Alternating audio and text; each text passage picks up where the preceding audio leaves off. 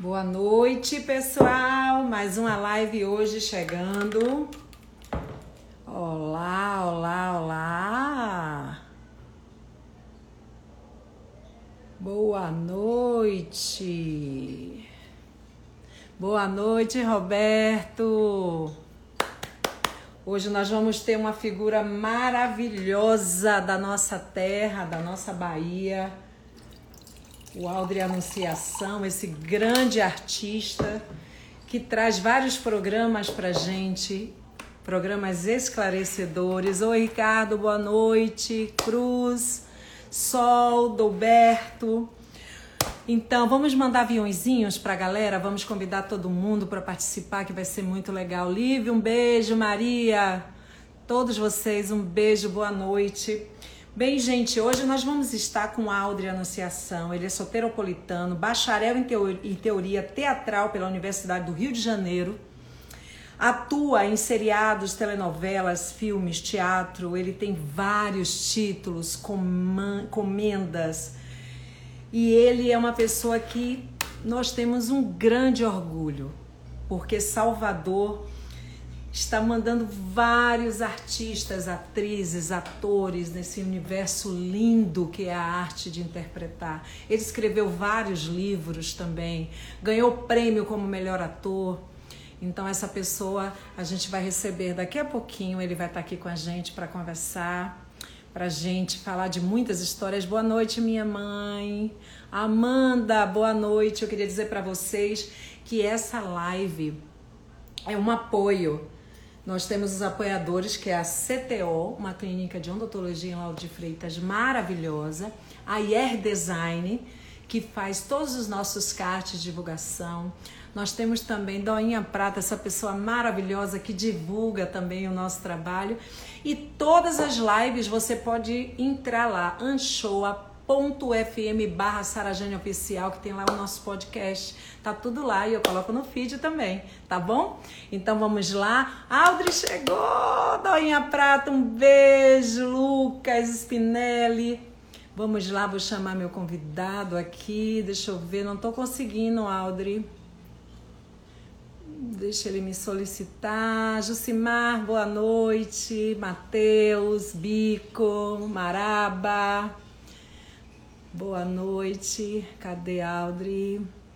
Aldri já tá aqui, gente. Aldri, cadê você? Eu não consigo. Deixa eu esperar ele me solicitar. Boa noite, Decorarte. Ai, obrigada. Hoje a gente vai falar com essa pessoa que eu sou fã, muito fã. Boa noite, CTO. Pronto, nosso convidado já tá aqui. Deixa eu chamar ele. Eu sou fãzoca dele. Ah! Eita, coisa boa! Boa noite, Dodô! Ei! Boa noite! Finalmente estou na roda! Eita, vamos abrir essa roda! que massa! Oh, obrigada, que legal! Por você, por você ser tão gentil, sabe? E aceitar o meu convite. Eu sou muito fã do seu trabalho. Eu acho seu trabalho maravilhoso. O programa Conexão é lindo demais. Pena que é muito cedo, tem muita gente que acorda tarde. Eu ficava, poxa, esse programa tem que vir por horário melhor. Aí você vem com Conversa Preta. Meu Deus, é maravilhoso. Seja bem-vindo. Ah, obrigado. Olha, o prazer é meu. Eu sou seu fã desde sempre. Nossa, você marcou a vida de gerações, marca ainda a vida de muita gente. Ai, Mas assim, bom. a minha mesmo, assim, eu fiquei muito feliz quando eu recebi o convite. Falei, não acredito! A minha, eu sou fã dela! Somos fãs um do não, outro! Minha fã, eu sou sua fã mesmo, rapaz. Fala pra todo mundo. Gente! Ah, meu Deus, que massa! Você, você é Ave Maria, você vai, você vai crescer um, um tão alto que você não tem nem noção do bem que você tá Olha. fazendo. Juro, rapaz, a sua história é uma história que tem que ser falada, que tem que ser muito respeitada, porque as pessoas. Eu criei, Audrey, essa, esse, essa, essa live é, nesse momento de pandemia e eu quero continuar com ela, porque uhum. vou estar levando ela para o meu canal do YouTube, mas é para exatamente a gente poder expor a nossa história e as pessoas terem o entendimento da importância da história de cada um, né? Que chega, porque é muito Acho que tem muita gente que pensa assim, ah, é muito fácil chegar ali com aquela câmerazinha, ah, é um subúrbio, não sei o quê, pá, sentar ali, Rede Bahia, não sei o quê, pererê. Mas até chegar ali, você ralou, você estudou, você correu atrás, na frente, dos lados. Então, é sim, e a gente tem que, Ave Maria, eu tiro o chapéu para você, você é um orgulho para nossa terra, um orgulho, sabe? Você é... Olha, muito bonito você falar é... isso, porque assim, eu acho tão, tão importante a gente realmente olhar para o outro com esse olhar, assim, é, primoroso também, cuidadoso, atencioso com, os, com as dificuldades e com os talentos de cada um, né? Assim, realmente para a gente estar tá onde a gente está, seja em que momento da vida, né? seja no início de uma carreira, no meio, no final. Para estar tá ali é, um, é uma batalha, cara. A gente sabe disso. Você falando agora me lembrou, sabe a história do cavalinho de madeira? Você já viu essa uhum. história? Uhum. É muito legal, que assim, é um cara. Ah, já ouviu, né? Que tem, ele, ele consegue fazer, Mas pega uma madeira bruta. Ele tem aquela madeira bruta, ele consegue fazer um cavalinho em cinco minutos. Né? Ele pega uma madeira assim, toda bruta, talha na sua frente em cinco minutos e te vende. Aí, um belo dia, uma menina chegou assim, eu, eu, eu queria que o senhor fizesse o um cavalinho para mim. Aí ele fez, cinco minutos, né? Ela, nossa, o senhor fez em cinco minutos? Ele virou e falou, não, 55 minutos não, 50 anos. É eu aprendi a fazer. Pois eu nasci é. na cidade tal. Aí conheci meu pai que fazia isso. Ou seja, para eu estar tá fazendo isso aqui, foram 50 anos de história. É, me lembrou muito isso, assim, que é, é bacana a gente olhar para as pessoas e ver toda a história que ela carrega ali atrás, né? Que é uma referência para todo mundo, que é uma referência para as pessoas. Mas assim, não é o final, mas é o caminho que a pessoa percorreu. É massa a gente tentar cada vez mais olhar esses caminhos que as pessoas trazem, né? Com certeza. E, e o mais bacana, por exemplo, você tem um programa que, que você está fazendo agora, eu quero até parabenizar a TV Bahia por essa iniciativa, né? Você, Luana, tudo, sabe, que são pessoas. Eu, eu gosto muito demais de você e, e vocês. E o que é que acontece? Eu tenho uma filha, né? A Sara, ela tem 13 anos de idade. E é uma, uma mulher negra, uma menina negra, que, que tá, vai vivenciar né, esse nosso planeta com, com, com suas dificuldades. E eu sempre converso com a minha é. filha que ela tem que ser empoderada, que ela vence o preconceito, ela tendo cultura, ela tendo, sabe, ela estude, minha filha, leia livros e tal. E quando você chegou com esse programa, eu disse: assista. Assista esse programa, minha filha. Sim, assista esse programa porque é esclarecedor. E todos os sábados ela assiste o programa. E eu falei para ela, minha filha, adivinha quem é que vem para minha live? Ela disse, Audrey, acredita minha mãe, aquele que faz o programa de lá, aquele que faz o programa. Mas enfim, deixa de puxar de saco, Sara Jane, embora abrir a roda. Audrey, como foi? Como foi que. Como foi o menino Audrey? Como é que me conte isso aí, sua história? De onde vem você? Cara, onde menino... você nasceu? Conte tudo.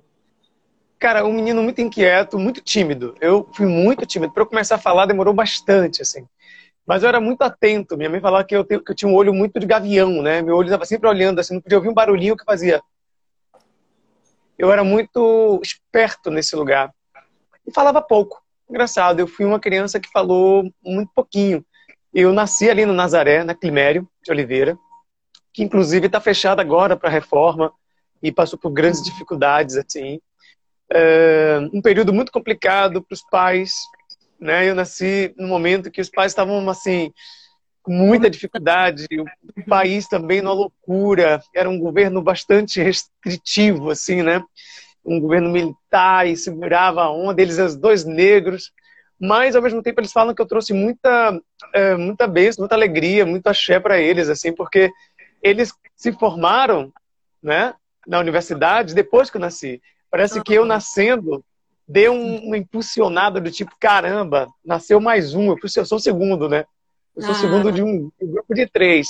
Ah. E acho que eles pensaram assim, meu Deus, tem mais um, agora a gente precisa dar um jeito disso. Mas assim, eles começaram a prosperar. Então, eu nasci num momento difícil e eles foram é, evoluindo com o tempo. Daí eu nasci ah, ali na Climério, Nazaré, a gente morou em Palmiúdo, Moramos em Nazaré, ali na Ladeira do Alvo, na Saúde, que é um bairro belíssimo, abandonado hoje, né? Mas, mas é, tão lindo aquele lugar ali. Jerônimo está lá ainda. É, então, morei ali um tempo. Compadre, é isso, a galera tá morando ali, mas é tão é. bacana é. aquele bairro. Eu morei um Muito tempo na minha infância ali. Minha avó morava ali na Manuel Beckman, bem, bem na entrada do Lar, do Lar São Francisco, assim. É, eu cresci muito ali também naquele período. Daí a gente foi para o Rio Vermelho, e meus, meus pais separaram, ele morou em Itapuã e minha mãe no Rio Vermelho. Então, assim, minha adolescência foi muito Rio Vermelho e Itapuã. Rio Vermelho, Itapuã, Itapuã, Rio Vermelho. Esses dois lugares que eu cresci, assim. E sabe, sempre muito caladinho, mas eu era sempre o cabeça da turma, sabe, dos moleques. Eu era observador e eu era cheio de ideias, Sarah gente. Eu ficava jogando um monte de ideias pra galera. Teve uma época aqui no Rio Vermelho, por exemplo, a gente bem novinho, eu vim com a ideia de vender picolé. Eu falei, vamos vender picolé, gente. Assim, a galera, mas vender por quê? Eu falei, pra gente aprender coisas. Isso tinha nove, oito anos. Massa. Aí com, compramos as coisas. Então a galera seguia o que eu falava, assim.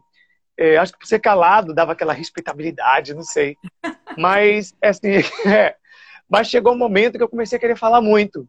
Que foi justamente ali no final da adolescência, né, naquele período de namoro, eu comecei, virei um cara falante. Aí comecei a falar muito e, e aí não parei mais, na verdade, de ficar falando E, como, como a arte chegou até você? Como foi que você se descobriu?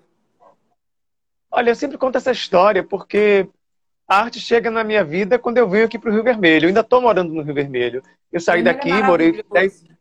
Não é massa? Estou aqui, aqui no Rio Vermelho, no alto, assim. Mas eu morei ali na Rua Juazeiro.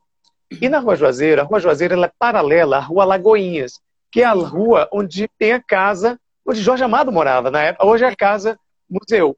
Mas na época, Sara, era a casa dos dois, sabe? De, de Zélia e de Jorge. E eu, ah. quando cheguei aqui, minha mãe, muito ligada, me deu um, um Capitães da Areia para ler.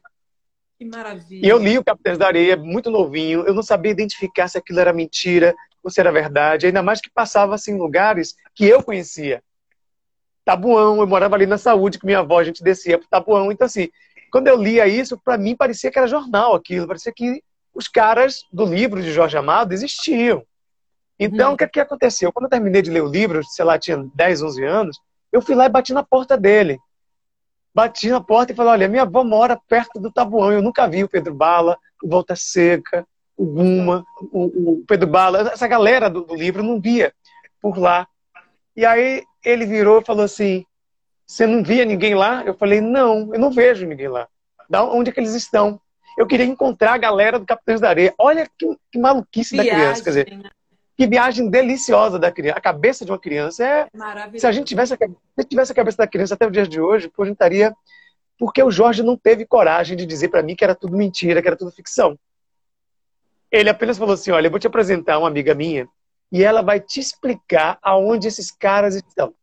E aí ele me encaminhou para uma atriz, Nilda Spencer, ah, que é minha madrinha. Maravilhosa. Maravilhosa.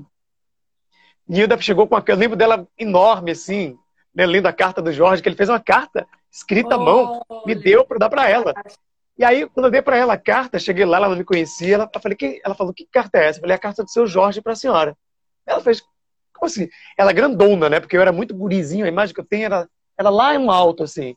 Ela botou os óculos e leu a carta de Jorge Amado, falando, olha, o Aldri quer conhecer o Pedro Bala, Volta Seca, você introduz... Enfim, a carta eu não li exatamente, que eu não, eu não, não abri a carta para ler. Mas essa carta está no museu e uma menina que estudou, ela fala que o conteúdo da carta era pedindo para a Nilda encaminhar a, a ludicidade dessa criança, encaminhar ele. Enfim, aí desde então a, a, a Nilda ela me levava para o set de filmagem. Eu lembro do set de filmagem do filme Jubiabá, do daquele seriado Tenda dos Milagres. Ela me levava para eu ver o que, que era aquilo. Ela não falou assim, seja ator ou seja escritor. Ela foi mostrando. E um belo dia eu encontrei e descobri que tudo aquilo era uma ficção e que às vezes a ficção é muito mais real que a realidade. E aí eu e, nunca mais quis sair e, dessa. dessa... E, e, foi como descobrir que Papai Noel não existe? Como é que foi? Assim, como é que ficou aquele sentimento? Não. É um não. sentimento tão louco que eu comecei a querer escrever. Eu quis escrever já desde menino. Ainda falei com o Jorge, vamos escrever um livro juntos. Olha que maluquice. Maluquice nada, que maravilha. Ó, eu, eu tive a oportunidade de conhecer Jorge Amado, estar do lado dele, que ele adorava uma festa. Então, toda a festa que eu chegava de, de amigos e tal, ele estava ali né? E aí é uma, era uma figuraça, uma figuraça. Jerônimo lembra muito ele, né? O jeito de ser, assim, tranquilão, hum. tudo, figura pra caramba. E você teve a sorte, entendeu, de ter esses padrinhos. Imagine, é para é. qualquer um, não, filho. É, foi, foi uma sorte. história bonita. É, muita é sorte. É uma história muito bonita. É muita sorte, ó. Doinha Prata tá dizendo, você falou que, não, é, que você era calado e depois começou a falar de ser como. E aí ele fala muito bem. O pessoal tá aqui e te ama. o pessoal aqui te ama. Deixa eu te Beijo falar. Beijo em todos. Então, então, foi a Nilda que foi a primeira mão. Foi a primeira Foi a primeira mão. Como foi? E ela deu a mão de uma forma, Sara, muito legal, assim, que não é tipo é, impondo nada nem desvelando nada, nem, sabe, revelando nada, na, sabe, no choque. Um belo dia eu, ia, eu fui tanto a um set de filmagem, eu lembro que eu fui também num ensaio, dois ou três ensaios de teatro. Eu não sabia o que era aquilo. Ela deixava eu descobrir.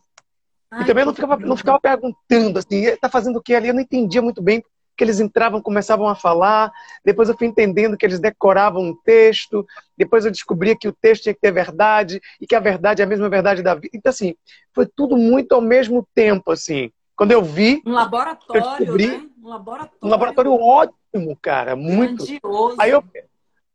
E ela é tão, tão amorosa, cara. Ela é, é linda. Foi o que ela fez comigo é muito bonito, assim, reparando hoje, assim, é uma paciência, porque você sabe que o tempo hoje é tão precioso, né? Para uma pessoa dar atenção para você, para uma pessoa dar uma atenção para é, é tão é, assim. Eu queria ter tempo para dar para dar atenção a tantas pessoas, tantas pessoas queridas que me acessam. Mas o tempo só tem 24 horas. É muito louco. Aí você tem que estar tá gravando, tem que estar tá escrevendo. Aí tem a família, aí tem minha mãe, que é uma figura, figuraça, que eu adoro, que eu tenho que estar tá acompanhando. Imagina. Mas eu imagino, eu fico pensando, você com o tempo com Sara, eu com o nosso, com meu tempo. Eu fico pensando no Neil Dispenser, porque o Jorge eu encontrei quatro vezes. E ele era muito calado também, os dois calados, assim. Né? Ele falava pouco para mim. O observador me ouvia. Eu falei muito para ele sobre o livro, Capitães da Areia. Na época ele estava escrevendo um outro livro, inclusive, O Sumiço da Santa, que ele acabou botando o nome da protagonista, o nome da minha família, que é a Dalgisa da Anunciação. Ai, Repare, na mesma época, foi ali em 88. Oh. É, ele botou o mesmo nome. Aí, assim, eu, ele me ouvia muito. É, aí eu fico pensando, Nilda, ela, ela ficou muito comigo, ela me levou muito, passaram foram três anos ela me levando para os lugares. Eu fico pensando como ela foi generosa, porque ela deu tempo dela para mim, para aquela criança, assim. Eu acho que em algum lugar ela acreditou naquilo, naquela, naquela loucura daquela criança achar que uma ficção é realidade e do nada querer estar no meio daquilo. Então, que velho. Bacana. Que bacana. Muito e quando, lindo. Você, quando foi que você chegou e disse, eu quero ser ator? Como foi? Aí, assim, aí chegou uma época que eu entendi tudo aquilo. Já menino, já, com 13, 14 anos.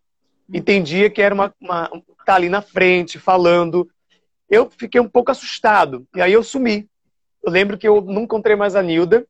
Eu fiquei uns quatro anos, assim, me dedicando à, à escola e escrevendo muito né? Depois de um tempo, eu reencontrei a Nilda na escola de teatro. E aí ela perguntou para mim, você... Aí sim, depois de anos, né? ela pergunta, você não quer ser ator? Eu falei, não, eu, eu quero sim. Eu só estava pensando sobre isso. E aí eu acabei entrando no grupo Via Magia. Não sei se você lembra de um grupo sim, sim. chamado Via Magia, que era do Rui César e da Rô Reis que inclusive hoje é uma escola, Escola Via Magia. Na época já era escola também. Mas tinha um grupo de teatro adulto e eles estavam formando o grupo jovem, né? Do, do, do, do, do grupo. E eu acabei entrando. Eu, Fernanda Paquelê, Marília Cunha, Laila Garran, eh, quem mais? O Wagner Moura também fez parte desse grupo. Lázaro. É, deixa eu ver se eu tô... Lázaro, Lázaro, já, Lázaro era meu amigo, mas ele era já do bando de Lodum, já estava lá, em, já estava encaminhado. Ele era. É, é, uma galera já estava no bando de Lodum. Eu entrei nesse grupo e foi nesse grupo que eu fui aprimorando essa questão da atuação, me jogando na cena. E aí pronto, aí não, aí tomei gosto. É tipo você tomar uma picada de um veneno assim gostoso que você nunca mais quer abrir, quer abrir mão daquilo. É que é você tentar ser o outro, né? E é lindo quando você tenta ser o outro, porque você acaba conhecendo mais as pessoas. Você acaba tendo uma escuta melhor, você acaba entendendo os erros das pessoas. Quer dizer que às vezes os erros também são acertos. Você, uhum. é, eu acho que atuar, o ator e a atriz são figuras naturalmente muito generosas. Nem à toa que Nilda fez generosa com o tempo dela para mim. Porque você está em contato com outra, você está aprimorando o seu trabalho. Eu estou conversando com Sara aqui com você nesse momento, figura que é uma referência para mim. Obrigada. É uma troca muito grande. Você está me ouvindo, depois de tantos anos que eu te conheço, é uma, é uma experiência interessante, sabe? É uma experiência que me enriquece. E, é, e eu acho que o ator ele tem essa coisa que não é oportunismo, ele é, é você transformar os encontros em algo positivo.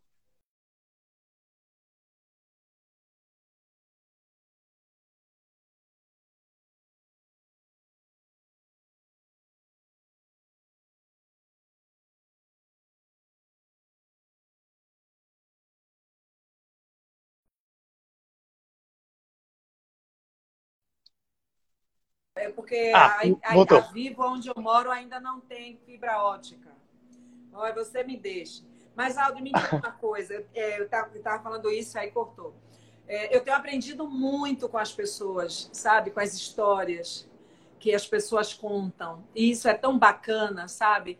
É, eu tenho recebido apoio de várias pessoas, como minha comadre aqui, Doinha Prata, que é uma grande pessoa e uma produtora, a CTO, que pessoas que acreditaram em mim, a IR Design, as pessoas que acreditaram em mim, né? Essas pessoas que, que me seguem, que vêm aqui toda noite, porque eu faço terça, quarta, quinta e sexta e ainda sou entrevistada. Antes de, de você chegar, eu estava sendo entrevistada. É muito gostoso você Olha. ser entrevistado. Mas no meu caso, que vou entrevistar alguém, eu gosto de pesquisar a história dela, eu gosto de, de, de fazer perguntas confortáveis né? Para que a pessoa Sim. possa falar de coisas bacanas, porque a gente quer ouvir coisas.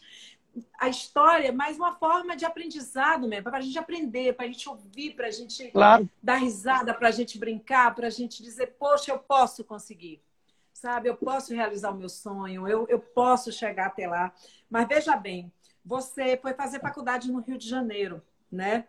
Sim. E você se forma em bacharel e tal. Como foi que você foi recebido no Rio de Janeiro? Olha, quando eu cheguei no Rio, eu cheguei numa situação muito é, gostosa, assim, e eu diria até confortável, porque eu, eu, eu fui levado para o Rio, né? Assim, na verdade, eu fui, eu estava com uma peça baiana rodando pelo país, uma peça dirigida por um mineiro, mineiro incrível, o Gabriel Vilela que é um diretor. Ah, maravilhoso. Nossa, um diretor fantástico. Ele veio para cá, fez uma peça que, inclusive, o cenário principal da peça foi ele passando ali na, na em Ondina, na, ali bem onde tinha o circo Troca de Segredos, ele viu um banheiro de, de madeira, um banheiro de madeira é, que na época tinha aqui na, nas praias, hoje em dia não tem mais, bem no formato desses banheiros químicos, mas era de madeira com um telhadinho assim, que ele falou, nossa, que, que que casinha linda. O cara falou assim, mas isso aqui é um banheiro. Ele, não, mas isso aí é lindo. Ele, como isso é lindo, Gabriel? Isso é um banheiro químico de rua. Ele, eu queria pegar isso e colocar na, na peça. E aí foi o cenário principal, porque saiu uma deusa desse banheiro, a deusa, uma deusa que saía, era a personagem principal da peça, ah, e ela ah, morava tá. nessa casinha. De... não, não, não saiu de verdade, entendi, não. Eu entendi. Tá vendo como a gente mistura a ficção com a realidade? Não é? Assim, o banheiro era. Tava lá, ele pegou, botou no, lá no palco do Teatro Castro Alves, no centro. E hum. aquele banheiro químico, e aquele banheiro que era assim pra gente um banheiro, ganhou um outro significado. Saía uma deusa, que era a personagem principal, uma deusa que descia e ficava uh, olhando os lamentos dos seres humanos. Né? Ela uhum. olhava pra gente e ficava tentando identificar por que, que a gente era infeliz. Era a protagonista da peça. Mas eu fiquei pensando, caramba, esse banheiro eu sempre vi na Undina. Gabriel Vilela veio botou ali no meio do palco do Teatro Castro Alves e transformou isso em algo fantástico, assim. Então, assim, essa peça viajou o Brasil todo. E quando ela chegou em Curitiba, a Rede Globo estava lá selecionando atores e atrizes jovens para fazer uma oficina da Rede Globo. Não sei se você lembra disso. Era uma oficina que eles tinham Era o tablado, eles... né? Alguma coisa assim. Era tipo, era tipo, tabla... era tipo é, tablado tipo... da Rede Globo. É, sim. Chamava Oficina da Rede Globo. Sim. Que você ficava lá um ano, eram tipo assim, 15, 20 atores jovens que eles pegavam anualmente. Aí você ficava um ano, e depois desse um ano, estudando, trabalhando, gravando coisas lá internas, você sairia com um contrato ou ia para a vida, enfim. Uhum. E aí, logo, eu, eu, participei dessa seleção com essa peça do Gabriel e fui selecionado para ficar um ano lá. Aí eu saí de Salvador, aí fiquei um ano em São Paulo, na oficina da Globo, e logo na saída, eles me colocaram na, na Malhação. Aí eu fiquei um ano e meio na Malhação.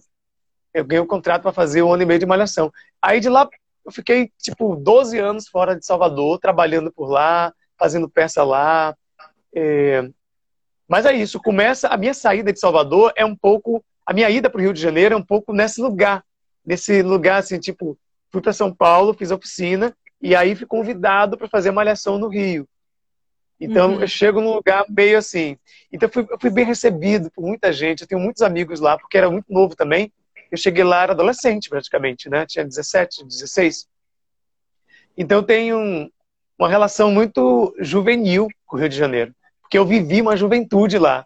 Claro, ah, trabalhando, né? Tinha que ah. gravar todos, praticamente todos os dias. Mas, cara, aquela energia de jovem, 16 anos de idade, gravava é o dia lindo. todo tudo e ainda tem energia para curtir a night no, é. no, na Gávea e tudo. Baixo Leblon. Foi muito legal.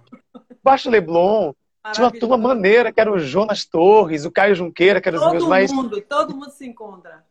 Todo Cara, mundo. muito massa aquilo. Então a é lembrança que eu tenho é de uma. É o Rio Vermelho. É, é. o Rio Vermelho. Deixa eu te perguntar é. uma coisa. É, você é um homem jovem que dá uma contrapartida muito rica, né? É, você cria oportunidades, é, trazendo é, as suas, suas histórias, a, os livros que você já escreveu, que virou peça, né, que Lázaro Ramos dirigiu essa, esse, essa, essa peça sua. Como é que foi ser dirigido por ele? Você ter uma obra e, e o Lázaro ali, porque eu adoro o Lázaro, ele é uma pessoa Fascinante. Como é que foi tudo isso? Porque você. Cara, é... A sua contrapartida para a sociedade de conscientizar, sabe, o outro, de, de falar sobre um tema que as pessoas não falam, né? Como respeito, a, a ancestralidade, sabe? O cuidado, porque o negro no Brasil, até hoje, nós fomos o último país o último país, né? O a, último, o último. A, a, acabar com a escravidão, que não se acaba assim, na né? verdade, ela está na alma, uhum. né? Então, a gente, a cada dia, se depara com uma, um olhar, com sempre com uma interrogação, sempre com uma história. A gente sente isso. Meu pai era negro, então uhum. eu sei o que é isso, chegar com ele nos lugares e a pessoa, ele é seu pai? Ele é seu pai, assim, na... e eu ficava, Olha, ele é meu pai, você está entendendo? Então, é muito forte, muito forte a história do é. negro. É. As pessoas podem achar que é mimimi, pode achar que é, e não é. E a coisa mais bacana que eu acho de você é você sempre estar preocupado com isso. Você mostra, eu amo o subúrbio, eu amo, e sempre você está ali mostrando o subúrbio, você está sempre ali mostrando o gueto. E isso é maravilhoso, porque é tão forte a cultura nesses lugares, sabe? É, é, é, eles são pessoas tão maravilhosas, com histórias tão fascinantes, com as belezas naturais.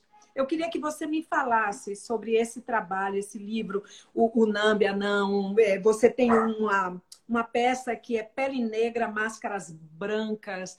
Eu quero que você me fale, porque a, a, a, o livro Nambia mesmo, não, ele, ele, ele, é, ele é brincalhão, ele, ele é engraçado, mas ele fala, ele, é, é. ele sabe, ele traz a consciência. Eu queria que você me falasse sobre tudo isso. Olha, tudo isso surge, essas peças que eu, eh, que eu escrevo, da onde eu tematizo essa questão da subjetividade negra, da existência negra, uhum. é tudo fruto de uma, de uma consciência sobre que é essa o que foi essa escravização né, dos, seus, dos seus antepassados, dos seus ancestrais, daqueles que vieram antes de nós. Né? É, nós que somos atores e artistas, atores, artistas, cantores, a gente é, é, muito, a gente é muito sensível a tudo isso, né? A gente não consegue revisitar a história simplesmente com um olhar distante. Você com certeza não. Se você pega a história e você lembra assim, meu Deus, então os meus, os meus, né, os nossos, passaram por aquilo, como é que deve ter sido? Quando você entra ali no, no mercado modelo e vai naquele porão ali e sabe daquelas histórias todas. Muito forte. Eu não consigo, eu não consigo ouvir isso e somente se me emocionar. Eu ouço e eu começo a ficar sem ar também, como eles ficaram quando tinha a maré alta ali Sim. e aquele e aquele lugar ficava assim, eles deviam ficar aqui assim, ó.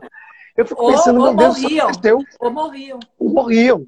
Eu fico pensando, meu Deus, isso tudo aconteceu. Quando assim eu começo a ler o livro da, da, Ana, Maria Gonçal, da Ana Maria Gonçalves, Um Defeito de Cor, que a primeira parte do livro é toda uma narrativa de todos ali no casco do navio negreiro, deitados um do lado do outro. Assim, são 30 páginas de narrativas da, da personagem principal lá, olhando para o lado e vendo várias religiões misturadas ali naquele casco de navio negreiro, né? Os islâmicos orando para os seus, né? Os, assim, vários grupos diferentes, várias, várias, vários países no mesmo casco ali, todos pressionados. E aquele cheiro também, ela descreve o cheiro que era, sabe? A higienização que não tinha o que fazer, você tinha que mijar ali mesmo e fazer esse, eu não consigo ler isso ou saber dessas histórias e não e não me colocar no lugar. Sim, sim, sim. Sabe? Nos colocar no lugar com empatia. Sim. E isso na gente provoca outras criações. Então, sim. Namíbia não, é, que aborda de uma forma irônica, irônica leve, mas ao mesmo mas, com riso, mas que toca ali na ferida. Pele negra, máscaras brancas, né, de como esquecemos aquilo que fomos, que é baseado numa teoria de um psiquiatra negro que analisava como o racismo e a né, prejudica a saúde mental dos Sim. pretos, cara, Sim. das pretas. Então é um livro incrível. Aí eu transformei naquela história. Então, é tudo movido por uma relação de respeito com a nossa história, uma relação de respeito com as diferenças, porque somos diferentes, embora sejamos iguais né, na humanidade, com respeito ao modo e às culturas de cada um, com respeito com a religiosidade de cada pessoa. Então, assim, todo esse material na gente provoca essas, essas criações. O Namíbia não, é como você citou, tem essa relação com Lázaro que você pergunta, e como é né, se trabalhar com Lázaro. Assim, Lázaro, na verdade, antes de ser é, a representatividade que ele é para mim, ele foi um colega, né, menino ali. Inclusive, lembra que eu falei do Capitães da Areia? Teve uma época que uma turma de jovens aqui de Salvador queria montar o Capitães da Areia. Né? E para mim era muito importante montar, tipo, fazer uma adaptação para o teatro. A gente acabou não fazendo. E eu lembro que eh, Lázaro passou no pátio do, do, da escola de teatro e eu, um, um, ator amigo meu, Marcelo Flores, ele conta essa história também. A gente olhou longe e falou assim: aquele ali pode ser o, o Sem Pernas. Sem Pernas é um personagem incrível do Capitães da Areia. E a gente chegou, abordou o Lazinho. Ah, você é do banda, né? A gente conhece. Não, eu conheço vocês. vocês são das... Porque, assim, na época eh, tinha o, o bando de teatro, assim, o Vila Velha, a galera do, do, Vila Velha, e, o galera, e a galera da escola de teatro, que era a universidade. Né? Então, tinha esses dois nichos, assim. Não tinha briga, não. Porque briga foi lá atrás, na década de 60, né? Que teve uma briga na escola de teatro, e aí que formou-se o Teatro Vila Velha.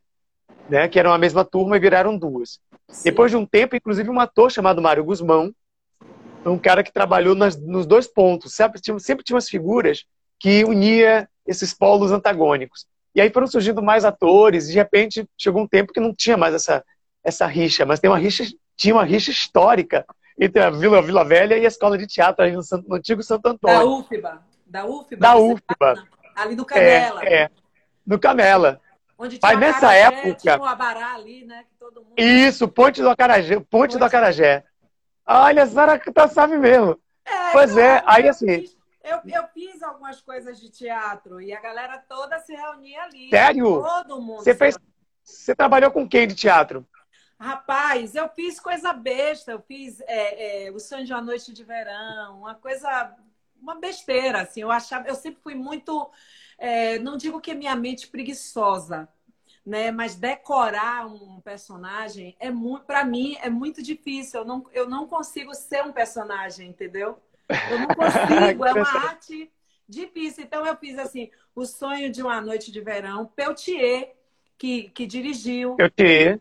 Né, que já desencarnou, Fernando Peltier, maravilhoso, que eu amo. Ave Maria. Ele tinha a turma da Mônica, eu fui a Mônica né? Eu fazia umas coisas assim, mas ele morria. Que massa! É, aí, eu, é, eu, aí eu fiz os Trapalhões, eu participei como atriz lá, trabalhei nos Trapalhões, né? Eu fiz algumas coisas da novela Gente é. Fina, da Globo, mas assim, eu não conseguia ter essa coisa. Os Trapalhões eu consegui, porque os Trapalhões eu não precisava decorar aquele bife. Eles me davam aquele texto e eu criava. Era improviso? Era improviso. Que massa! Era, os Trapalhões era maravilhoso. O Newton Franco era um diretor e ele dizia, essa Jane aqui. Eu digo, meu Deus, eu vou decorar isso agora. Ele falou, ah, você sabe tudo, brincava comigo. E aí Mas, ó, Sara, você sabe, você sabe que tem vários caminhos para atuar. Você pode, Sim. a partir de decorar o texto ou da improvisação. E eu digo mais, isso que você fez nos Trapalhões, nem todo mundo sabe fazer. Tem atores e atrizes que só sabem decorar. Só eu sabe lembro... se tiver o texto. Eu lembro. Você é ótimo lembro. porque você liga a câmera e você faz. É. Isso é bom demais. Eu lembro, eu lembro quando eu fui tra... porque assim, a gente pra... não era todo mundo que contracenava com o Didi. Eu contracenava sempre com o Zacarias, com o Dedé e Mussum. Com o Didi era muito pouco. Teve uma vez que eu fui contracenar com o Didi. E eu fiz Didi e rir. Aí? Eu fiz Didi rir. Eu não mais pude Maravilha. contracenar porque eu fiz ele rir. Foi ao contrário. Ele, em vez de me fazer rir, eu fiz ele rir. E ali eu não pude mais contracenar, porque ele era a estrela da história, enfim, e tal. Mas foi muito louco. Mas voltando ao assunto, era lá, o Ponte do Acarajé, a galera do teatro toda ia para lá. Arigil, não sei era se Era ali, né? Era. Arigil, todo mundo conhece, a Bahia conhece. E Arigil é meu amigo desde infância. Então, Arigil sempre morou na minha casa até hoje. Arigil vive comigo, praticamente. Mas, enfim, é, eu queria te perguntar o seguinte agora. É, o, o, programa, né, Conexão, como, como foi a construção dele? Como é, que, como é que começou? O programa Conexão, diferente do Conversa Preta, que eu participei da, é, digamos, da concepção do programa, da criação do programa, dos quadros, do texto, né? O Conexão já, já era um projeto pronto. E eles, depois de pronto, de concebido, precisavam de um, de um apresentador. Entendi. de uma pessoa para apresentar. E eu, eu, lembro que na época tinha uma dúvida se, se eles queriam um jornalista ou se queriam um ator. Aí optaram por um ator porque eles queriam justamente dar uma nova forma de, sei lá, investir num novo formato, sabe? Com atuações, com escrita. Uma pessoa que pudesse atuar, por exemplo, eu, eu criei a Osmita, né? Que é uma câmera. Ai, uma pessoa que pudesse criar essas malucas, essas loucuras, que a Osmita, inclusive, deixa eu te falar, ela, ela nasce de um escorregão.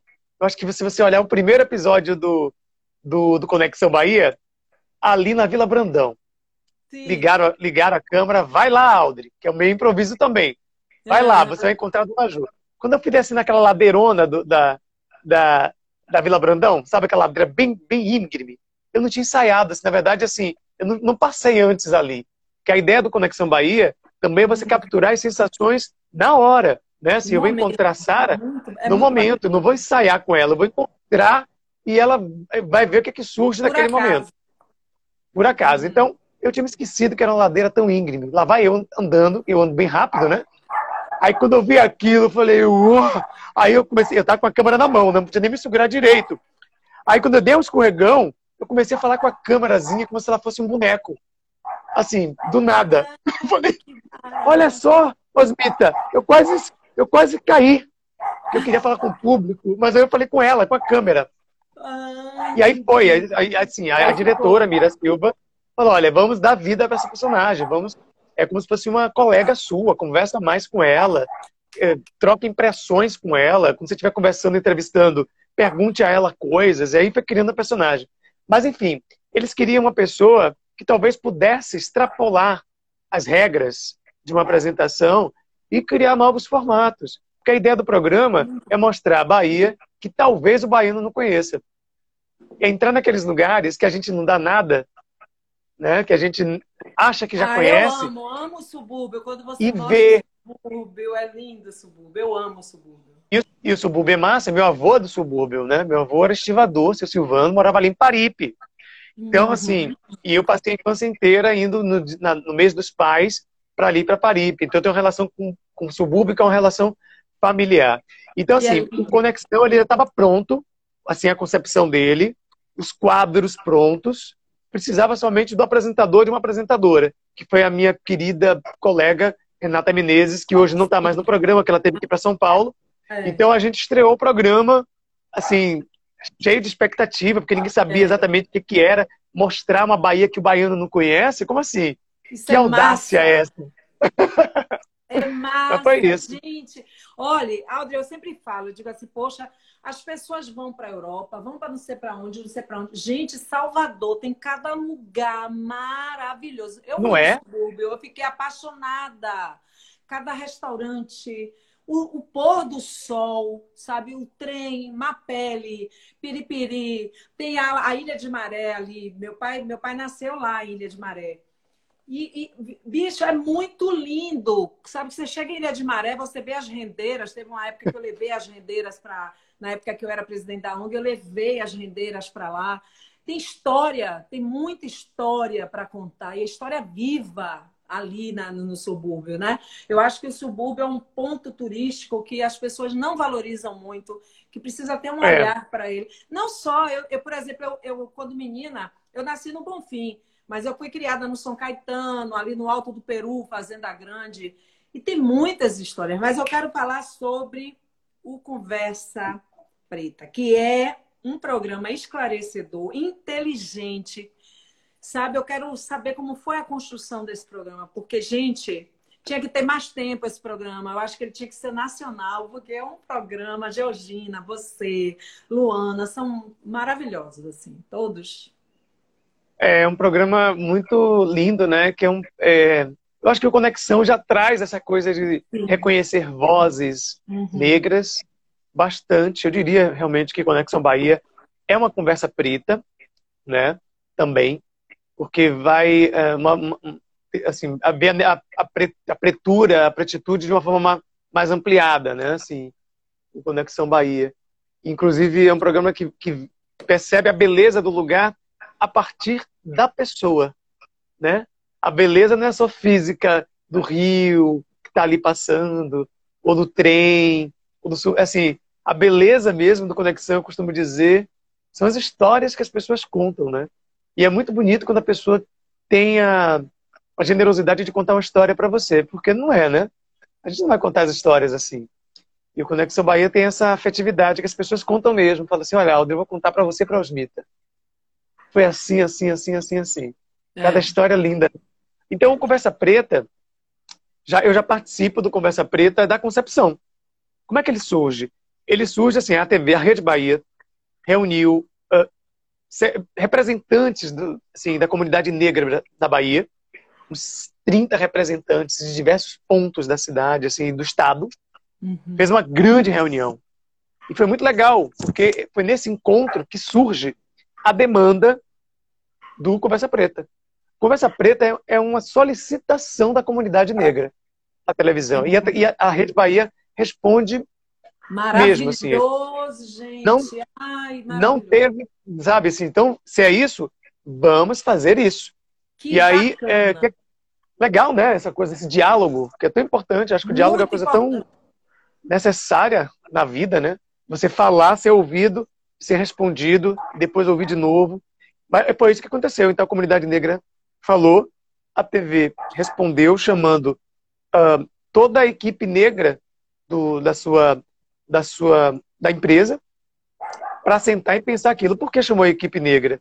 Porque assim, eu, eu acho que o conteúdo negro ele já foi contado bastante por mãos e cabeças não negras.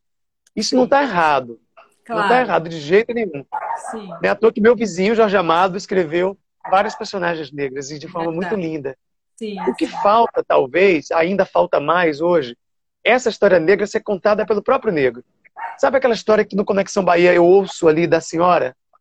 Da, de uma senhorinha ou de um senhor, da voz dele, do olho dele, do jeito dele contar. É isso que está faltando um pouco na dramaturgia, na é. televisão.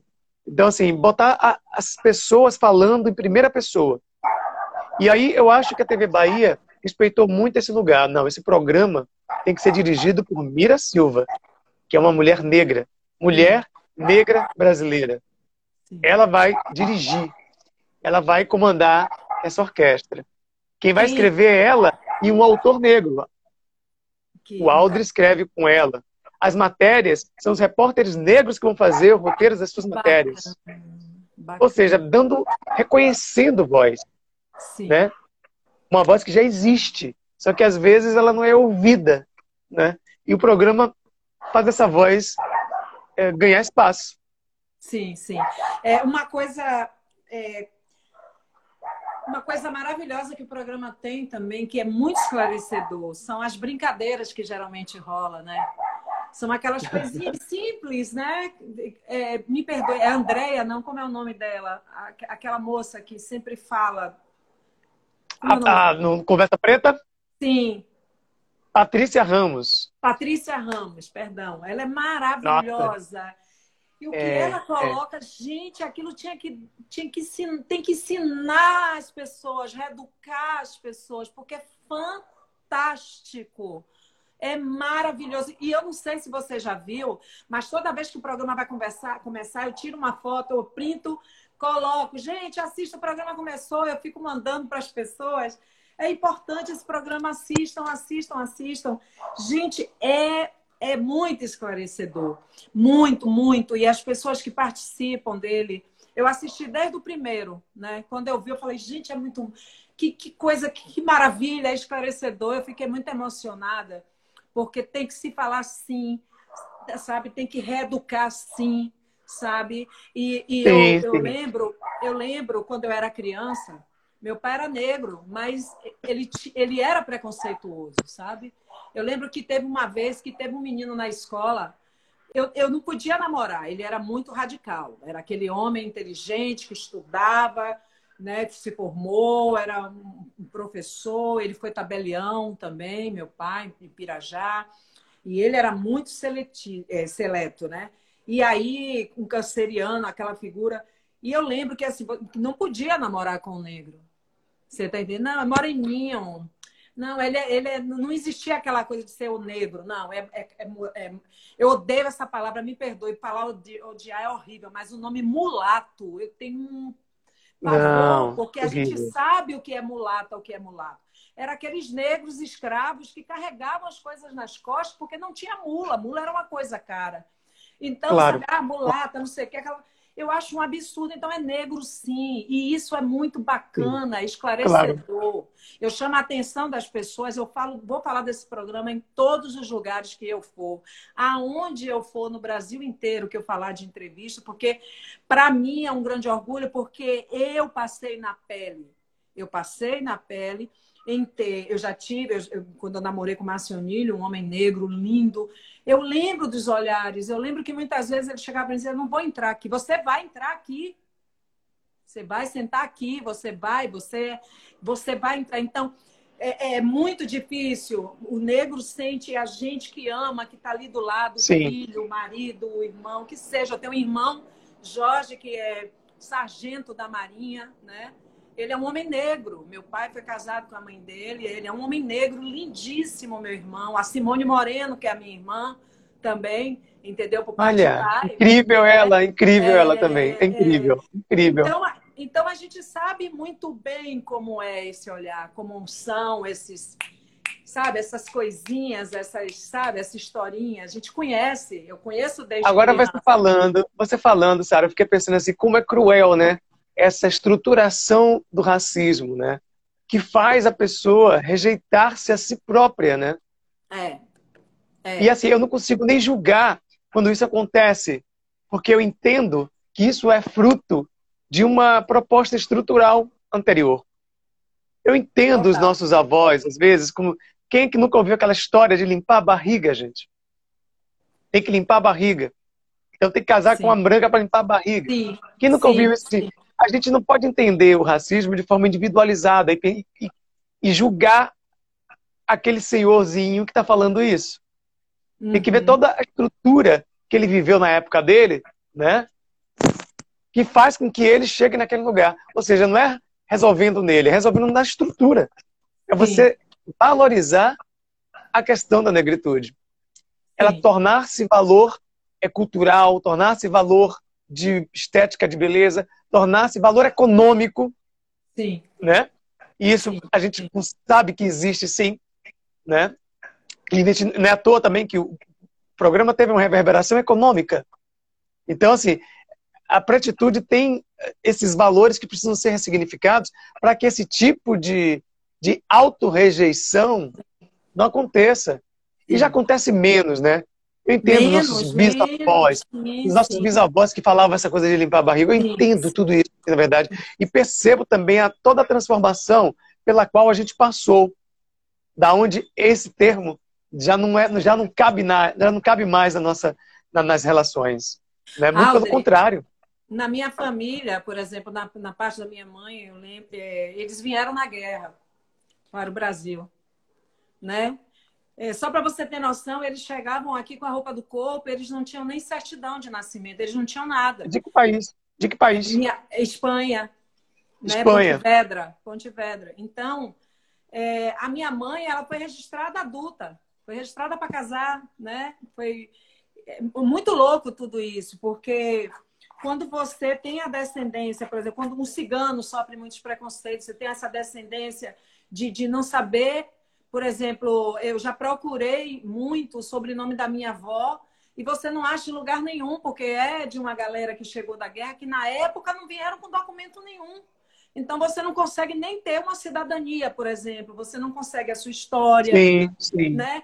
Vieram sofridos, vieram também de, como se fosse não vou dizer que o sofrimento foi igual, porque não foi, mas eram empurrados no navio. Ó. Empurrados, né? Nossa. empurrado no navio para vir para qualquer lugar, você ia morrer na câmara de gás.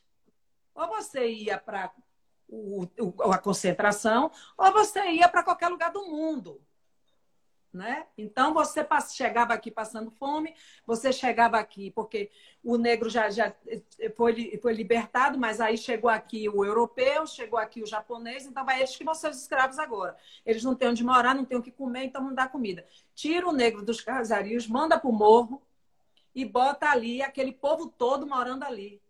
Então a gente sabe o que é preconceito. Então eu sofri preconceito por ter pai negro, eu sofri preconceito por ter vindo dessa, dessa família, né, esse cigano, essa coisa que traz, porque cigano rouba criança, cigano rouba, cigano faz tudo, tudo que não presta. Sim, é todo tudo que não presta. Em cima disso, claro. É. Né? Tudo que não presta. Então, assim, é, é, e eu nasci num lugar onde o preconceito existia dos próprios.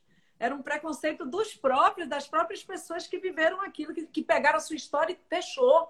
Não, a gente não pode falar. Não, a gente não pode falar, porque isso aqui tinha medo de se mostrar. Né? Tinha medo. Enquanto, por exemplo, os ciganos são esotéricos, muitos são do candomblé, muitos são da Umbanda, eles eram evangélicos porque eles não queriam se mostrar. Sim, né? sim. Então, assim, é muito sofrido, é uma, é, uma, é uma tristeza muito grande, assim. E eu tenho a minha filha, que é uma filha, a minha filha é uma mulher negra, que eu preparo para o mundo.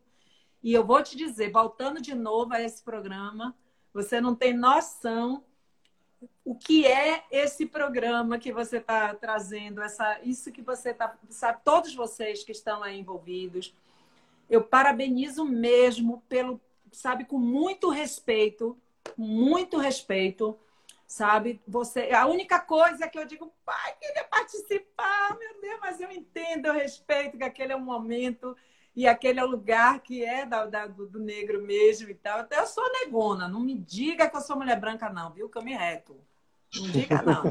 Mas, enfim, eu tenho muito respeito, muito respeito, muito amor, muito carinho. Na época que eu comecei a cantar, Audrey, no trio elétrico, eu lembro que os blocos afros não tinham voz, era aquele carrinho de pilha, né? aquele carrinho com aquele som abafado. E eu fui criada no São Caetano, eram dois morros, Alto do Peru e aqui era o Ileaê ensaiando, eram era os candomblés ao redor, era a minha Olha só. É, a música clássica que meu pai obrigava a ouvir e aquelas batidas. Meu pai era do candomblé também e tal, e era aquelas batidas. Foi aquilo que foi a minha referência. E chegava uhum, na avenida, uhum. quando eu via um bloco afro, eu de parava o trio, não para de tocar. Eles têm que, eles têm que tocar, eles têm que cantar, sabe? E hoje eu tenho muito carinho quando eu vejo os blocos que ainda tem muito a lutar pela sua dignidade, pelo seu. Porque todo mundo acha, ah, os blocos afros estão cheios de dinheiro, que estão não sei o quê. Está muito pouco. O que se tem a fazer é muito pouco. O que se tem que se conquistar é muito pouco. Sabe? Eu tenho muito respeito, porque eu vivi. Eu não fui cantar música negra porque eu achei bacana e vou sair cantando, não. Uhum, uhum. Porque eu vivi, aquilo ali é minha história, eu vivi no gueto, eu tinha uma história negra na família para poder chegar e respeito muito. Então, Aldrin, infelizmente é, acabou o nosso tempo. Oh, acabou o nosso tempo. Acabou. Nossa, é tão rápido, né? Só tem cinco minutos, mas eu, eu falo muito também, viu, Aldrin? Eu, eu sou pisciana. Pisciana ou não fala nada ou fala demais. é, Você fala, fala muito, nada, fala bem. Fala mas, mas eu queria saber de você nessa pandemia. Eu sei que você tem trabalhado muito. Como é que você está vendo essa aglomeração, essa coisa das pessoas estarem na rua? Essa, porque assim, as pessoas estavam muito dentro de casa, é natural que saiam enlouquecidos para a rua e tudo. Mas como é que você está vendo tudo isso? Eu acho que toda crise na normalidade afeta a gente muito sensivelmente, né? Tudo quando sai, assim, quando você fura o pneu de um carro, olha só, vamos no lugar mais cotidiano, né? Furou o pneu do carro, não dá aquela aquela, pum, a gente está vivendo um momento muito louco porque é, não é só furar o pneu do carro, né? A gente está vivendo um período de mortes, muitas mortes, e assim, aí você pode pensar assim, pô, mas morte é natural. Não é natural. Assim, no sentido, morte é natural, quando você, né, que nem a morte da minha avó em 2017, uma velhinha de 93 anos, e a gente se preparou, a gente fez todo o ritual, a gente ficou do lado dela, né? A gente ficou até feliz, assim, com a passagem, tranquila que ela teve. Isso é natural. Agora, você falar que 132 pessoas indo embora por causa de uma gripe é natural, não é. Então, assim, isso é um grande furo da nossa normalidade e todo mundo fica atormentado com isso. Eu tô, porque, por exemplo, Conexão é um programa que eu abraço, que eu beijo, que eu aperto, né? Dona Ziza, todo mundo que eu encontro, eu vou beijando. Claro, a gente vai se beijando na medida que vai se conhecendo já não está podendo ser mais assim. Está tá, tá tendo que ser diferente. Ou seja, também vamos encontrar novas formas de relação, né? Vamos encontrar o olhar, a fala, o beijo, a música. Mas eu penso que a gente tem que tomar muito cuidado agora, nesse momento, porque estamos ainda com um índice de transmissibilidade muito alto, de morte muito alto, platô né, ainda começou a descer agora um pouquinho. Ontem eu soube que deu 26%, mas talvez seja um, um número subnotificado, porque era final de semana, talvez uhum. tenha descido somente 10%, não 26%. Ou seja, ainda estamos, estamos num período muito complicado. Eu acho também que as pessoas não têm que ficar presas no sentido é, por causa de cuidar da saúde mental. Mas tem que tomar muito cuidado, gente, ao sair agora. Tudo bem que vai dar uma saída, mas tem que ser muito atenta. A gente não pode passar por isso e sair a mesma pessoa. É igual a escravização dos escravos, assim, né? Depois que acaba a escravização, eles não são a mesma pessoa. Não. Criaram uma nova interioridade negra. Sim. A negritude passou por um caminho, por um lugar que era de dor. Estamos passando por um momento de dor também. Pode ser que nenhum ente querido seu não esteja morto, mas assim, entendamos que a gente não é somente um indivíduo, a gente é um coletivo. Essas é 130 mortes também nos tocam. E se a gente não se tocar com isso, a gente vai ficar para trás, porque a gente, assim, a gente está tendo a chance de evoluir e não vai evoluir. Então, acho que tem que ficar muito atento e ficar muito antenado nesse momento que a gente não passou ainda do problema. Existe um problema seríssimo de crise mundial de saúde e com fé em Deus vai resolver. Aldri, eu quero agradecer a você por todo o carinho, te desejar todo o sucesso do mundo, que você seja mais grandioso do que você já é, que você nos traga vários livros maravilhosos, mais peças teatrais, você ganhe muito mais prêmios que você já ganhou. Você merece. Oh, obrigado, obrigado. Você é um orgulho para Salvador, para a Bahia, para o Brasil. Parabéns. Parabéns pela sua contrapartida à sociedade, que isso é o papel do artista, isso é o papel de todos nós, cuidar do coletivo, se preocupar com o outro, né? Você pode estar bem, mas se o outro não está bem, somos irmãos. Ah, é, exatamente. Né? Enxergar trazer um olhar para as pessoas e dizer para elas: você pode, Você pode abrir a porta, você pode entrar onde você quiser. Você pode, você é o ser humano, filho de Deus maravilhoso, que tem todo o poder nas suas mãos. Muito obrigada claro. a todos que estão aqui participando. Obrigada a você. Dizer que amanhã eu estou voltando às 19 horas com o Tiago Rocha, esse grande jornalista. E às 20 horas com minha irmã, amiga Margarete Menezes, que vai estar aqui falando sobre muita coisa bacana. Adoro, Margarete! Manda é, um beijo para ela. Adorei a participação é, dela no Conversa Preta. Eu vi. Olha, eu queria agradecer todo mundo que estava aqui, que estão aqui, que estão aqui agora nessa. Todas as pessoas que estão aqui nessa sala agora. É uma felicidade sempre estar conversando eh, na live e com você, então, muito especial. Queria aproveitar e fazer um convite para todos. Dia 22 de setembro, estou lançando o meu novo livro, se chama Trilogia do Confinamento. Ai, é uma história, na verdade, são três histórias que usam o confinamento como metáfora do racismo. Então, uh, vou estar lançando. Na minha página vai ter o endereço de uma, de uma sala digital, né, lá, onde a gente vai poder entrar, vai ter uma sessão de autógrafos digital também, vai ter um bate-papo com as pessoas envolvidas que estiveram nessa história, uma galera que, que, esteve sempre envolvida com essas histórias que eu trabalhei, que inclusive já foi adaptada para o cinema. Então vai ser um encontro bem gostoso da editora Perspectiva e vai ter sorteio também de cinco livros lá, que eu vou assinar e mandar pelo correio. É dia 22 de setembro, às 19 horas, na minha página, no link da bio, vai estar lá o endereço no YouTube vai ser no YouTube da editora Perspectiva. E eu estou muito feliz com esse livro. Eu queria agradecer muito estar aqui com você, Sara. Eu sou seu fã e sempre serei. Eu Pena também. que a gente não poder É. Obrigada. Pena que está acabando, senão eu ficaria mais tempo aqui com você conversando. Me chame uma outra vez para vir, que eu virei com todo prazer, tá? Me chame também. Vou sim, claro. Abençoe. Viu? Muita e beijo, Sara, sua filha. Ah, Beijo na sua filha. Da Sara, vou te mandar a foto dela. É que ela está estudando que amanhã é prova. Beijo, boa prova para ela. Amém. Tchau. Tchau.